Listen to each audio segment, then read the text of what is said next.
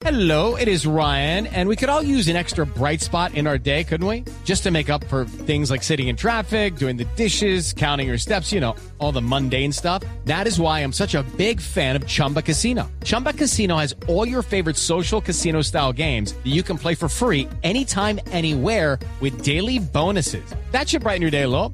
Actually, a lot. So sign up now at chumbacasino.com. That's chumbacasino.com. No purchase necessary. BGW. Void were prohibited by law. See terms and conditions. 18 plus. de la mañana hablemos de plata. Bueno, listo. Sí, porque, eh, eh, bueno, estuvimos hablando de bicicleta y a propósito de Hablemos de Plata, Sí. don Eric Lara, que siempre nos hace esta sección, dice, yo cargo todo sin problema, cargo mi oficina y ahorro, no pago impuestos, llego rápido, todo perfecto. Hace seis años hasta mi esposa me tachaba de loco. Don Eric Lara, muy buenos días. Muy buenos días, María Clara, ¿cómo estás? No, a mí me consta que Eric anda en bicicleta. Cuando viene acá llega con su Y bicicleta. piensa mucho en la seguridad porque está con el casco y con el chaleco reflector. Pero Ah, no total. cuente tanto lo que lleva porque lo van a parar por ahí, ya sabes, ¿no? Sí, no, cuidado. lo, lo normal, lo normal, la oficina completa. Sí, Sí. pero cuidado porque la seguridad no es la mejor aquí, ¿no? Tiene más reflectores que una bola de boliche en época de disco. Las lucecitas como un árbol de Navidad. Sí. Claro. Pues bueno, mire, eh, hace unos días Eric estuvo hablando acá del microcrédito y explicó qué era el microcrédito, Sí. eh, cuáles eran los intereses, en fin. Hoy queremos hablar de cómo aplicar a un microcrédito y por qué le pueden negar un microcrédito siendo tan chiquito como su nombre lo dice. Adelante, Eric. Bueno, María Clara, mira, microcrédito eh, a nivel mundial se ha constituido la puerta de entrada para los emprendedores pequeños, todas las personas que, que arrancan su negocio y no tienen nadie que les ayude. Casi siempre uno para empezar un negocio pequeño acudía a algún familiar, algún amigo, eh, algún socio que se podía conseguir para conseguir el, el dinero. Eh, sobre todo artesanos, personas que tienen una idea. Fíjate que los negocios realmente no son problemas de dinero, sino problemas de tener una buena idea, Mm, una idea que tenga un mercado, mm. pero para desarrollarla tú necesitas un capital de entrada. Puede ser solo 200 o 300 mil pesos, pero si tú no tienes historia crediticia, no apareces ni siquiera en el sistema financiero, el sistema financiero tradicional no te, te da la oportunidad de tener un crédito. Entonces surge el microcrédito y hay muchas historias de éxito de personas que a través del microcrédito han podido desarrollar sus ideas y hoy son empresarios, microempresarios exitosos o inclusive ya empresarios grandes. Eric, pero pero ha- hagamos un paréntesis ahí. ¿Desde de cuánto a cuánto se considera un microcrédito? ¿De 200 mil pesos? ¿De Mira, qué? el que- microcrédito puede ser hasta solo 100 mil pesos, Ajá, hasta 4, 5, 6 millones de pesos. ya. Todo depende de la institución, todo depende de la institución. En Colombia, en Colombia existe una asociación de eh, mm, Microempresarios. de, de- de este tipo de crédito Ah, que donde uno puede acceder se llama ASO Microfinanzas. ASO Microfinanzas, donde uno pues encuentra digamos los diferentes eh, bancos. Eh, los bancos tradicionales grandes tienen ya una política, o sea, digamos dos o tres bancos grandes, pero hay una gran cantidad de bancos pequeñitos y además ONGs, o sea, organizaciones eh, eh, no, no gubernamentales y además cooperativas que tienen ese tipo de línea de crédito. De todo el que tenga una idea de negocio, la idea es que, digamos que no, no diga, no, es que no tengo la plata. Eh, estudiela bien, trabajela bien y va a tener un crédito a través de eso. Y es apoyado por una política nueva del, del gobierno, unas normas que salían que es de la, eh, la banca de oportunidades. Claro, que es da que- apoyo a esas, a esas entidades para que presten el dinero. Es que para, para hacer un ejemplo banco. fácil, Eric, para hacer un ejemplo fácil, es como si usted quisiera poner un puestico chiquito de arepas, obviamente con sus permisos y sus cosas y todo, y entonces necesita Claro. comprar el asadorcito, tener eh, o un asador pequeño, tener eh, Mira, el, el carbón, este. tener eh, la materia prima, tener la butaquita donde se va a sentar, esas cositas que de pronto no valen más de ese dinero, pero que hay gente que no las tiene. Así es, por ejemplo, te voy a dar un caso. Una persona, una eh, eh, hombre o mujer que son buenos confeccionistas, o sea, saben hacer un vestido, saben hacer una camisa, etcétera, no tienen la máquina de coser, Ajá. no tienen utilizadora, y- pero eso hace una diferencia en la calidad del producto que pueden hacer.